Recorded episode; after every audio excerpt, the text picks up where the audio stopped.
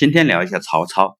啊，通过这个家喻户晓的《三国演义》啊，大家对曹操是非常了解的了。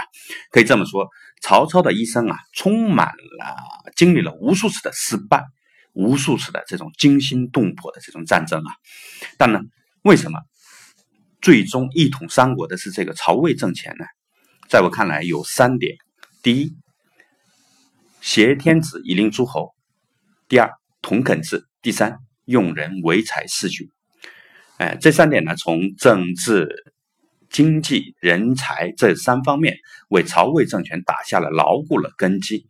好，曹魏有了这些根基，无数次的这种失败都未能阻止他上市成功。哎，那当下这些企业需要建立哪些根基，才能这个抵御无数次的失败，也阻挡不了其上市成功之路呢？